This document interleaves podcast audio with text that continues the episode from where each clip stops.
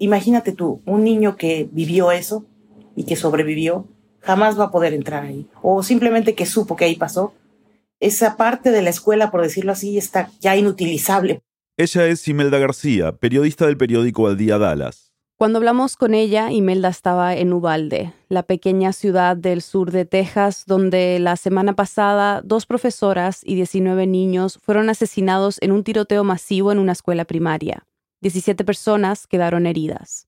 Entonces lo que los padres y los ah, algunos familiares están pidiendo y la, propia comunidad te lo dice es que esa escuela la deberían derribar y si al menos no la escuela porque se quedarían sin una escuela, por lo menos esa área de la escuela y hacer ahí un memorial para nuestros niños que se fueron. Uvalde es una ciudad pequeña donde viven más de 15.000 personas. Melda me cuenta que en la comunidad donde fue el tiroteo todo el mundo se conoce. O sea, verdaderamente cuando alguien te dice, todo el mundo se conoce, aquí es verdad. Entonces uno le contó al otro lo que pasó. Entonces no hay manera de separar la historia de Rob Elementary de su comunidad. La tragedia los atraviesa a todos. Según reportes locales, quien no tiene un familiar que trabaja o estudia en la escuela, al menos conoce a alguien que sí lo tiene. Es decir, no hay un área de la ciudad que no se haya visto impactada por esto. Y según Imelda, la cercanía entre las personas de esta comunidad ha resultado tanto una bendición como una maldición desde el tiroteo. La verdad es que es un momento muy complicado para esta comunidad porque el hecho de que sean cercanos es una virtud, sí, pero también en este momento es una desventaja porque ellos no saben qué hacer con lo que pasó. Ellos conocen a la gente, conocen a la familia de la persona que mató a los niños conocen a la, familia de los policías que estuvieron ahí y no, no actuaron. Entonces eso convierte esta, es como una olla de presión.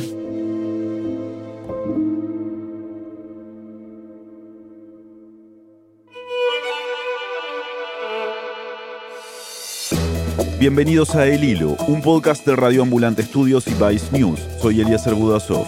Y yo soy Silvia Viñas. Hoy, la peor masacre en un colegio estadounidense en casi una década. ¿Por qué sigue sucediendo y qué posibilidades hay de que esta tragedia finalmente impulse un cambio? Es 3 de junio de 2022.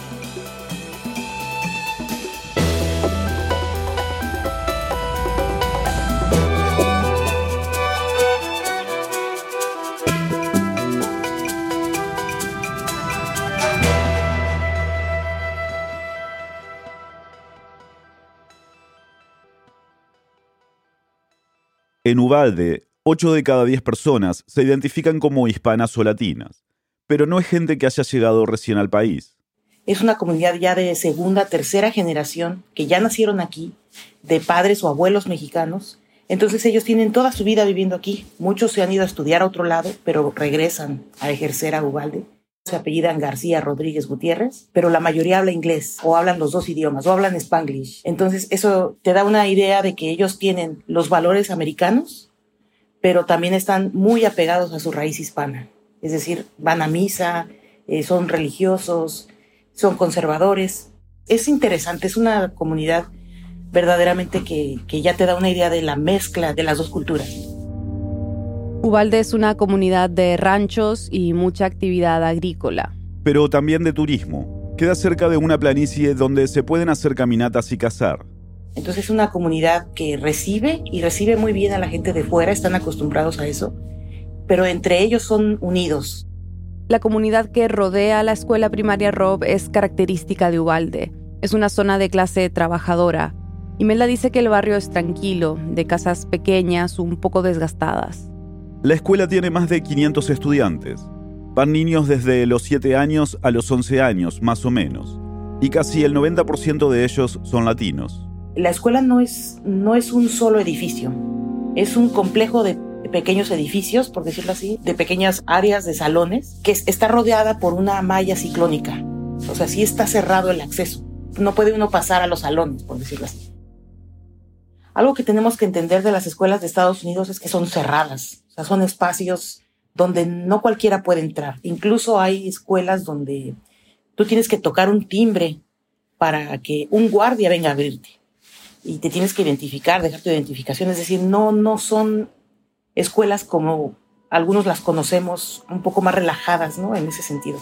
Entonces, repasemos ¿Qué pasó ese día? ¿Cómo se fue desarrollando el 24 de mayo? Estados Unidos de luto. 21 víctimas, 19 niños y las dos maestras. Que murieron en el tiroteo masivo en la escuela primaria Rob, a manos de un joven de 18 años que irrumpió armado en el colegio. Y se desconocen los motivos que lo llevaron a cometer semejante tragedia que vuelve a enlutar al país. Bueno, el 24 de mayo empezó como un día normal para todo el mundo los niños de Rob Elementary estaban ya a dos días de terminar el ciclo escolar. Ese día habían tenido una ceremonia para premiar a los alumnos más destacados. Entonces estuvieron padres de familia ahí con los niños. Después de la ceremonia, algunos niños se fueron a casa, pero otros se quedaron. Les iban a poner una película, los iban a poner a jugar, o sea, otras actividades que ya no eran propiamente de la escuela, por decirlo así. Pero pues los niños quieren quedarse con sus amigos. Este fue el caso de los alumnos de cuarto grado, los más afectados por el tiroteo. Estaban viendo una película cuando pasó todo. ¿Qué es lo que pasa? Que bueno, Salvador Ramos, el joven, tiene una discusión con su abuela y le dispara. Le dispara y sale de ahí. No sabía manejar. Aún así, toma una camioneta de su familia y sale hacia la escuela. No es un trayecto muy largo, la escuela está a menos de 5 kilómetros de su casa.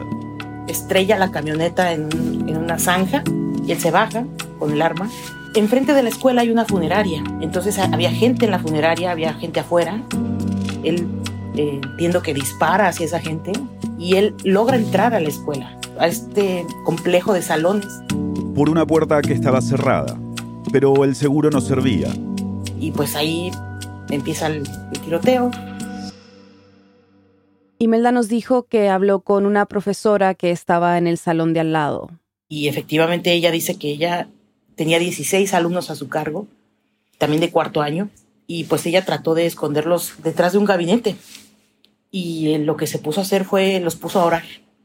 Y ella decía, es que yo estaba aterrorizada y verdaderamente no podía, o sea, yo quería llorar del terror, pero no podía porque tenía que mantener la calma por mis niños.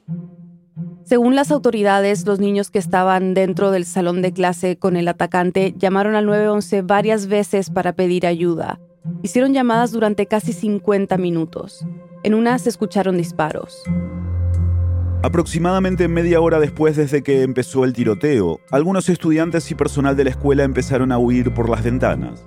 Los padres se reunieron cerca de la escuela buscando desesperadamente cualquier información sobre sus hijos. Estaban angustiados y exigían a los policías entrar y poner fin al tiroteo que todavía se escuchaba desde afuera. Hay imágenes de terror del periódico local donde se ve a los niños cómo van corriendo absolutamente aterrorizados por lo que, por lo que está pasando.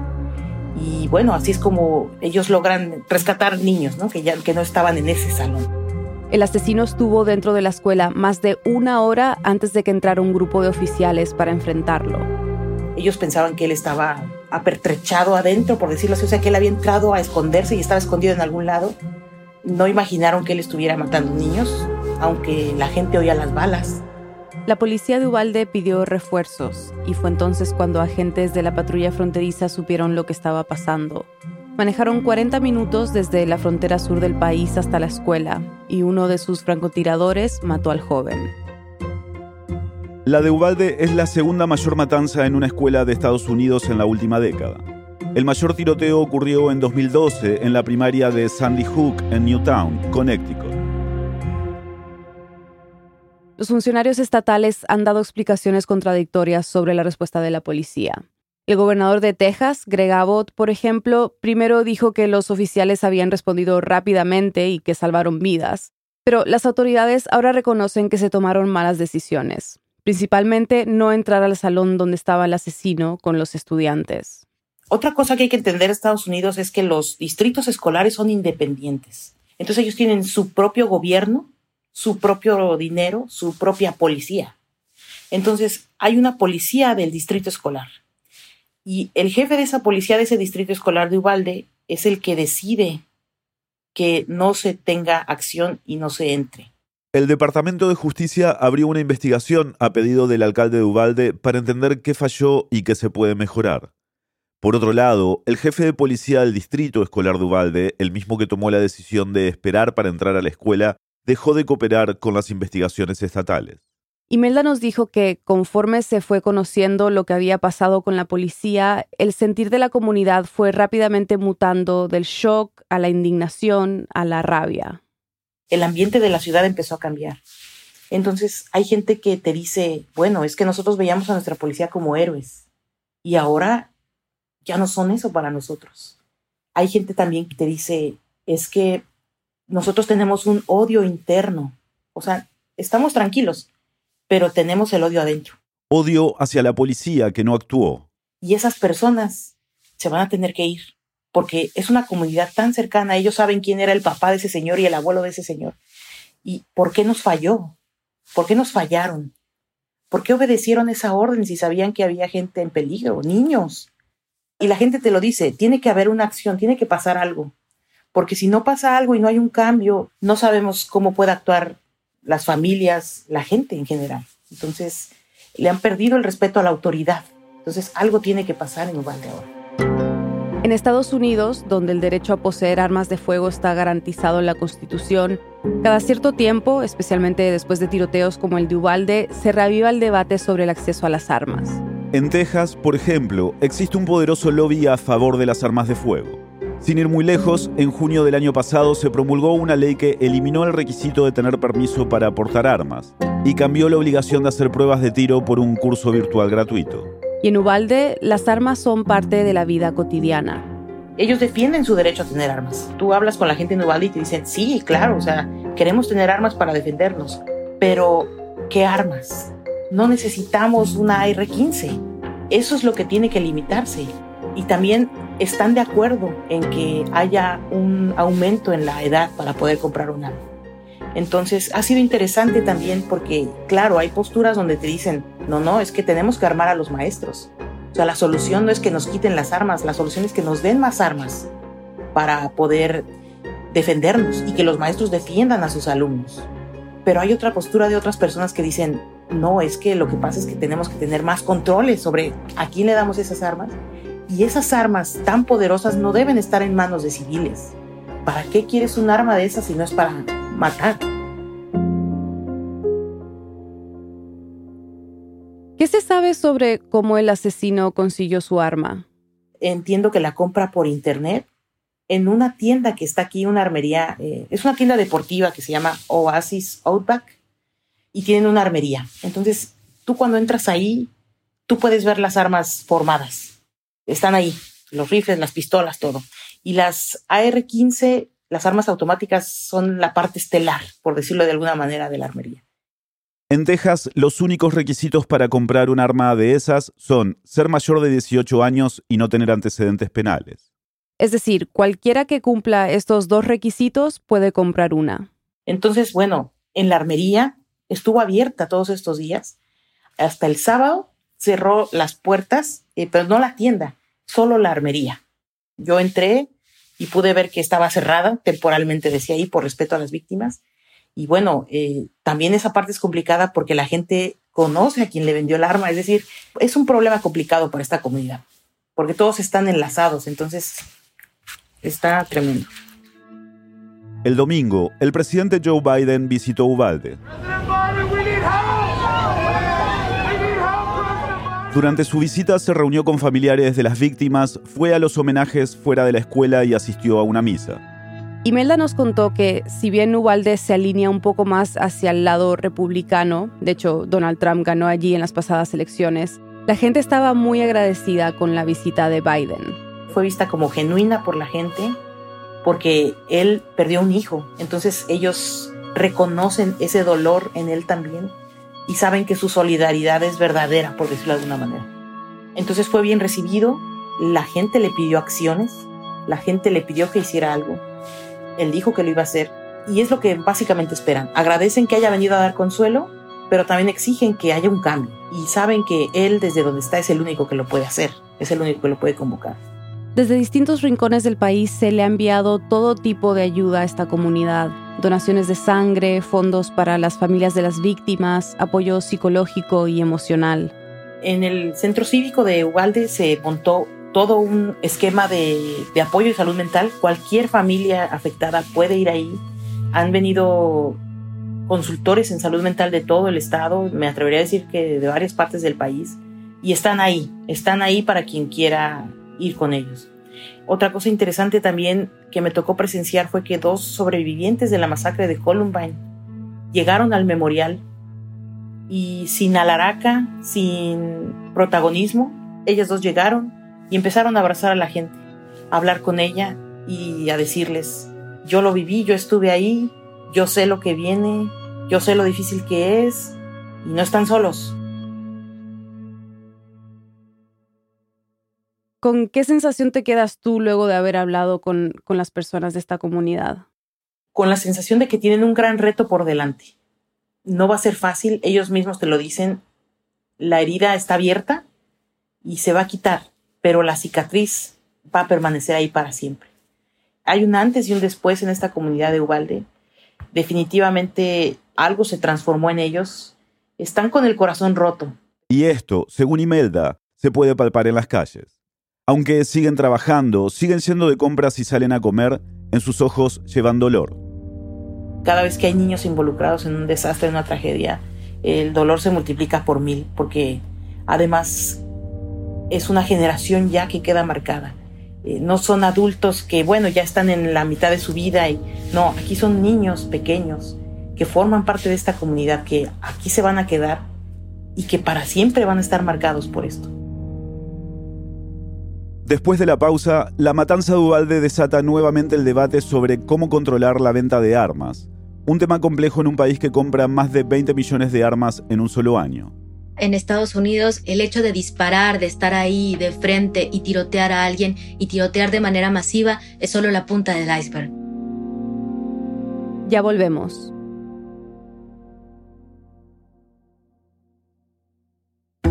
Este mes en Lupa, nuestra aplicación para aprender español, presentamos historias que exploran la complejidad de lazos familiares.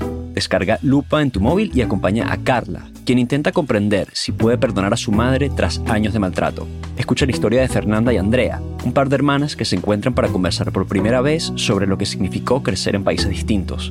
Conoce el caso de los Eduardos Bechara, dos escritores que a pesar de no compartir un lazo biológico, descubren en el otro un espejo. No te pierdas la lucha de Gabriela, madre de Luana, la primera niña trans reconocida por el Estado argentino. Recorre también San Francisco, California, de la mano de una pareja que ajusta su relación luego de la transformación identitaria de uno de sus miembros. Visita lupa.app diagonal familias y conoce más sobre este especial. Aprende español escuchando historias de Radio Ambulante. Hola, soy Daniela Cruzat, productora senior en El Hilo. Este domingo 5 de junio se conmemora el Día Mundial del Medio Ambiente. Aunque en realidad no importa cuándo escuches esto, queremos hablar contigo sobre la crisis del agua, que no es una ficción y está presente en nuestro continente. Quiero contarte el caso de Chile. Busca nuestro episodio 105 llamado Chile se está quedando sin agua. Lo encuentras en el hilo.audio o en tu app de podcast favorita. Muchas gracias. Estamos de vuelta en el hilo. Wendy, uno ve noticias de tiroteos como el de Ubalde y no puede evitar pensar por qué esto sigue pasando en Estados Unidos. ¿Qué crees que necesitamos entender sobre la realidad del país? Lo que pasa en Estados Unidos es que hay demasiadas armas. Tiene más armas que personas. Wendy Selene Pérez es periodista independiente. Colabora con Al Día Dallas y las revistas Proceso y Gato Pardo. Y suena de pronto como un cliché ya, ¿no? Decirlo. Pero es importante hacer hincapié en esto porque son armas legales. Y estas armas han matado a miles de personas. La última cifra es del 2020. Ese año hubo más de 45 mil muertes, ya sea por homicidio o por suicidio. Es el número más alto en el país desde que se tiene registro. Y ese mismo año, las heridas con armas de fuego fueron la causa número uno de muerte en niñas y niños. Esa cifra de 45.000 muertes ya lleva más de dos años dando vueltas. Es conocida, pero no ha impulsado cambios significativos. El tema cultural es demasiado fuerte y Wendy, siendo extranjera, o sea, no habiendo vivido toda su vida ahí, lo ha podido ver con otros ojos. Creo que en Estados Unidos, además, yo lo veo en Texas, tengo en Texas viviendo un poquito más de cinco años. La situación de las armas es muy compleja porque no solo es las armas, O sea, hay detrás toda una cultura de la competencia, de la lucha, del poder, de los videojuegos. O sea, si tú tienes un hijo, tienes que estar luchando todo el tiempo como a contracorriente, como que vas contra todos los océanos, tratando como de moverlo hacia otro lugar, porque es demasiado con lo que se enfrentan. Tal vez tú no tienes armas en tu casa, pero si vives en Texas, es muy probable que los papás de los compañeros de escuela de tu hijo sí ni te lo dicen. Es que me dijo mi compañero que tenían el arma guardada ahí. Y decides, bueno, es que ya no lo voy a mandar a esa casa, pero es que si no, ¿con quién juega? Y en esta pandemia y con esta soledad todavía se hace mucho más difícil. Y es desde antes, o sea, las armas solo es como lo material, porque antes de eso hay toda una culturización de quién es más y ese más se condensa en un arma. También usan este argumento de que es un derecho, eso es lo que vemos mucho. Cuando hay un tiroteo y los que defienden las armas dicen, no, esto es nuestro derecho, no nos pueden sacar nuestro derecho. No sé si nos puedes hablar un poquito de ese argumento. Dicen que es un derecho porque está en la segunda enmienda de la Constitución. De hecho, sí es un derecho, ¿no? Pero la Constitución no habla de qué tipos de arma, ¿no? Y viene ahí todo el mercado y viene ahí todos los empresarios y lobistas de armas. Tienen mínimos candados los fabricantes de armas, porque son unos de los principales lobistas y se sabe que han donado a campañas presidenciales y estatales también en diferentes momentos. Por ejemplo, cuando ganó Donald Trump en 2016, la Asociación Nacional del Rifle había aportado más de 30 millones de dólares a su campaña. Esa organización es la que históricamente ha defendido el derecho a tener armas en Estados Unidos y junto a otros grupos del lobby pro armas han ayudado a financiar varias campañas de presidentes, congresistas y autoridades estatales. El lobby a qué se traduce a que no haya suficientes límites y regulaciones a la posesión de armas y al uso de armas también, y no solo de armas, sino también de municiones, y no solo de municiones, sino también a quien porta esas armas. Malas noticias. Otra vez aquí otra vez hablar de un tiroteo. Varios alumnos se encerraron en salones de clase para resguardarse de las balas. Oh my gosh. Un joven de 20 años de edad mató a 20 niños. El tiroteo de ayer dejó un saldo de 17 personas asesinadas. Un pistolero, al parecer un estudiante, llegó. La primera masacre que a muchos se nos viene a la mente es la de la escuela secundaria de Columbine, ¿no? En el 99. Porque eso impactó no solo en Estados Unidos, sino a en todo el mundo. Pero después de Columbine ha habido muchísimas más, eh, como esta, Sandy Hook en 2012, que es la más grande que se ha registrado en un colegio en Estados Unidos. Eso fue hace casi 10 años. ¿Ha cambiado algo desde entonces? ¿Ha habido algún avance significativo para atacar este problema? De manera nacional, no. Mm. Ninguna. Al contrario, creo que no se puede ser optimista. Perdón el pesimismo, pero no va a pasar nada. Después de Ubalde, entre miércoles y domingo de la semana pasada, murieron ocho personas y 45 quedaron heridas en diferentes tiroteos. La mayoría de ellos, de las víctimas, lo que me doy cuenta también es son adolescentes. Algunos eran fiestas de graduación, porque acordémonos que estábamos en semana de graduación cuando sucedió la masacre de Ubalde, que los niños iban a tener tan solo unos días después, iban a tener su último día de clases.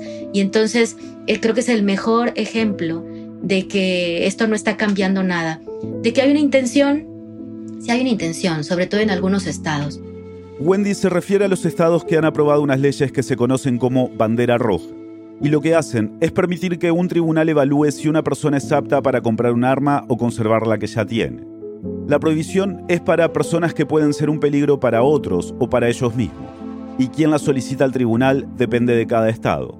Puede ser la policía, los familiares, los amigos, los profesores, el psicólogo o el psiquiatra de la persona en cuestión. Como sea, la prohibición es temporal. 19 estados y el Distrito de Columbia tienen leyes de bandera roja. Texas, donde ocurrió la masacre de Uvalde, no. Ahora, la existencia de estas leyes tampoco asegura que estas tragedias no ocurran. Un ejemplo reciente es el estado de Nueva York. Al menos 10 muertos y 3 heridos en un tiroteo en un supermercado en Buffalo, en Nueva York. Llegó un hombre inspirado por el odio y abrió fuego. Este tiroteo ocurrió a mediados de mayo, solo 10 días antes de la tragedia en la escuela de Ubalde. a manos de un tirador de 18 años. Que lo haya hecho no debería haber sido una sorpresa. El chico ya había dicho algo de asesinato, suicidio, ya había mostrado ciertas tendencias, ¿no? A utilizar las armas y, y asesinar de manera masiva, sobre todo con tintes raciales, ¿no? Según los reportes de la prensa, la policía lo sabía, pero no invocó la ley de bandera roja contra él por motivos que aún se investigan. Entonces, cuando cumplió los 18 años, el tipo no tuvo ningún problema para comprar un arma y hacer realidad sus amenazas. O sea, es, una cosa son las leyes, tendría que haber más leyes y más regulaciones. Y después de las regulaciones, tiene que haber funcionarios y servidores públicos lo suficientemente capacitados y entregados realmente a hacer su trabajo. Porque si tienes un montón de leyes y no estás cumpliéndolas, pues entonces sigue lo mismo. Los estudios sobre tiroteos masivos no son comunes, pero sí hay algunos que han logrado identificar formas de reducir esos eventos. Un ejemplo es un análisis del Centro para Soluciones de Violencia Armada de la Universidad Johns Hopkins. Los investigadores compararon más de 30 años de data de tiroteos masivos y descubrieron que hay dos políticas públicas que ayudan a reducirlos. La primera es que quien compre un arma tenga que pasar por un proceso para obtener una licencia para usarla. Eso hace que el comprador tenga que ser aprobado por una autoridad e incluso tomar cursos. La segunda política pública que, según el estudio, hace una diferencia es la prohibición que algunos estados han hecho de comprar dispositivos de municiones o cargadores de alta capacidad para armas semiautomáticas. De esa forma, el asesino no puede disparar muchas balas en poco tiempo. La diferencia puede ser tal que estiman que en estados donde se impulsan esas leyes hay hasta 49% menos tiroteos masivos fatales. O sea que, aunque sea poco, pero sí están funcionando las regulaciones. Aún así, menos de 10 estados tienen leyes para regular la venta de municiones. Lo que no hay y que no es realista políticamente en este momento es una regulación a escala nacional que limite el acceso a armas para jóvenes. En la mayoría de las masacres lo hemos visto, que la mayoría de los tiradores tienen entre 18 y 21 años. Y muchas de las víctimas también son muy jóvenes. La mayoría de las víctimas son adolescentes. Entonces tendría que haber una ley nacional que regule realmente la edad mínima de portación de arma. La ley federal permite que las personas compren armas desde los 18 años. Hay estados que han aumentado la edad a 21 años, pero se pueden contar con los dedos de las manos. Te quería preguntar específicamente por Texas. ¿Cómo han reaccionado las autoridades en el pasado a otros tiroteos? De la misma manera, dando condolencias y siguiendo adelante. Y yo creo que aún peor, porque por ejemplo, te acordarás de la masacre en El Paso. Un tiroteo deja al menos 20 muertos y otros 26 heridos en la ciudad estadounidense de El Paso, en el estado de Texas. Un hombre joven, blanco, con un arma de alto poder, entró por la puerta principal de Walmart ubicado en el centro comercial Cielo Vista. Es muy simbólica para nosotros, latinos, hispanos, porque es la masacre más grande donde las víctimas son latinas e hispanas. Para Wendy, esta masacre ejemplifica cómo las autoridades del Estado han actuado frente a los tiroteos en los últimos años. Específicamente el gobernador, Greg Abbott, que lleva más de siete años en el cargo. Y después de la masacre de El Paso, ¿qué ocurrió? Pues que el año pasado se impulsó una ley, que es una ley que firmó Greg Abbott justo hace un año, que es donde todas las personas mayores de 21 años pueden portar un arma sin permiso, sin permiso estatal. O sea, en lugar de regular los permisos, te abre los permisos. Y no solo eso, puedes hacer una portación oculta de armas en tu automóvil. Donde quiera que estés puedes portar un arma de manera oculta y eso se ve, Silvia. Lo ves y lo sientes en la comunidad, ¿no? con la gente, con la población. Wendy nos dio un ejemplo de algo cotidiano. Manejan muy mal en Texas, es una fama que tienen, manejan muy mal, entonces no te le puedes poner ni al brinco, ni le puedes decir, oye, ¿qué onda? ¿Por qué? No le puedes mirar mal, porque siempre el miedo permanente, ¿no? Y el miedo así siempre presente es, me va a sacar un arma y me va a disparar. Siempre. Y ese miedo que tienes manejando, lo tienes cuando lo llevas a tus hijos a la escuela. Es, le das la bendición, le das un beso y, y, no sabes si va a haber alguien ahí o si va a llegar un tirador y le podría tocar a tu hijo. En cualquier lugar está presente siempre el miedo de que te pueden sacar un arma y que además tienen el permiso de portarla. Qué fuerte, sí. Bueno, en, en una horrible coincidencia, tres días después de la masacre, o sea, el viernes pasado fue la Convención Nacional del Rifle, ¿no? La convención anual del NRA, la Asociación Nacional de Armas, en Texas. Tú estuviste ahí reportando. ¿Me podrías contar qué significó este evento en medio del dolor de esta tragedia? Fue muy fuerte encontrar sobre todo niños, niños con pancartas más grandes que ellos, ¿no? De tan chiquitos que son, eh, con letreros en español, muchos letreros en español, que decían alto a las armas, no más armas. Entrevisté a varias chicas que iban por primera vez y jovencitas. Es ridículo lo que está pasando en este país. Estamos aquí porque estamos cansados y queremos algo diferente. Nadie merece a morirse así. Esos niños solo tenían 10 años. Vi mucha indignación, mucha rabia. Algunos manifestantes le gritaban a los que iban entrando a la convención. Wendy grabó un video donde se ve a una niña pequeña de la mano de una adulta. Un hombre le grita en inglés a la mujer, podría haber sido ella. Solo la niña se da vuelta, aunque ligeramente. Y realmente también para mí fue muy chocante ver cuál era la actitud de las personas que asistían a la Convención Nacional del Rifle. La mayoría de ellos blancos, algunos con sus familias, con sus hijos, hijos pequeños, ¿no? Con sus bolsas, con unas bolsas, cafés que decían gun, arma. Estaba la policía montada ahí afuera del centro de convenciones, la gente con las pancartas, los niños con las pancartas, y tenían que cruzar hacia el estacionamiento las personas que iban al centro de convenciones y cuando iban cruzando la gente les gritaban un montón de cosas, ¿no? Asesinos en español incluso, ¿no? Asesinos, asesinos.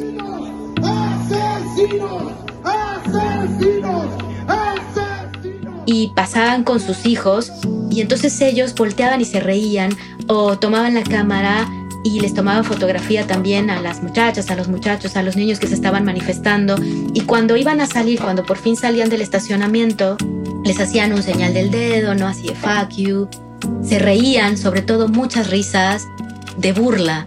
Y a mí me pareció eso como la síntesis de si algo va a ocurrir después de Ubalde, yo creo que no. Nada, absolutamente nada, y también por eso mismo, porque los lobistas seguirán siendo lobistas. No hay oportunidad de charlar del otro lado, no hay oportunidad, simplemente no se escucha. La convención de la Asociación Nacional del Rifle se desarrolló de forma casi normal a pesar de lo reciente que fue la tragedia de Ubalde. En un momento se prohibió a los asistentes llevar armas, pero no tuvo nada que ver con la masacre.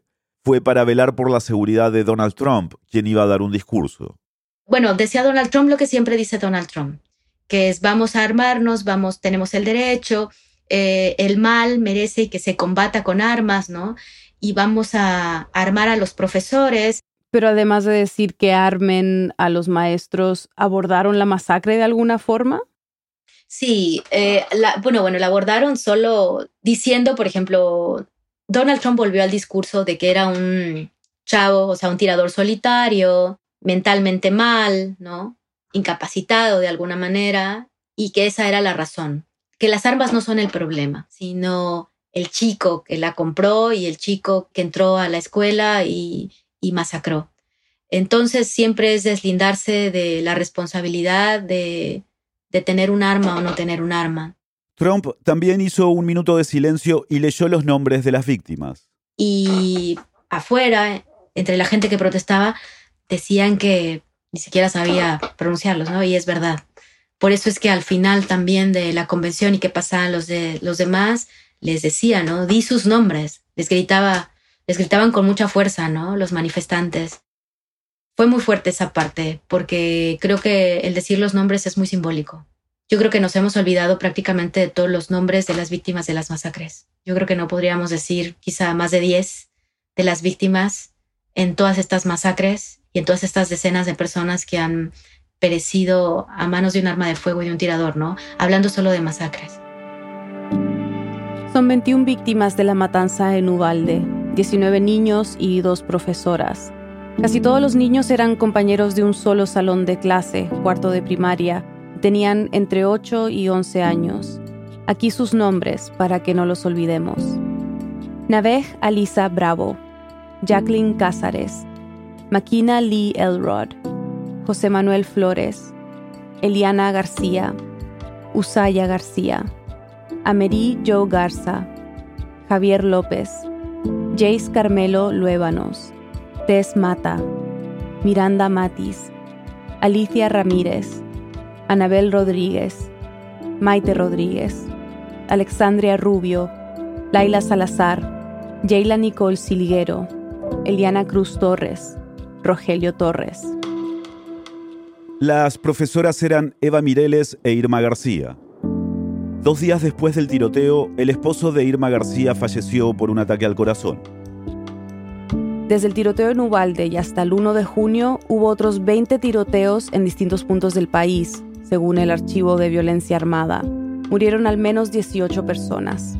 Hoy, viernes 3 de junio, es el Día Nacional de Concientización sobre la Violencia Armada en Estados Unidos, un día para recordar a las víctimas y sobrevivientes de estas tragedias.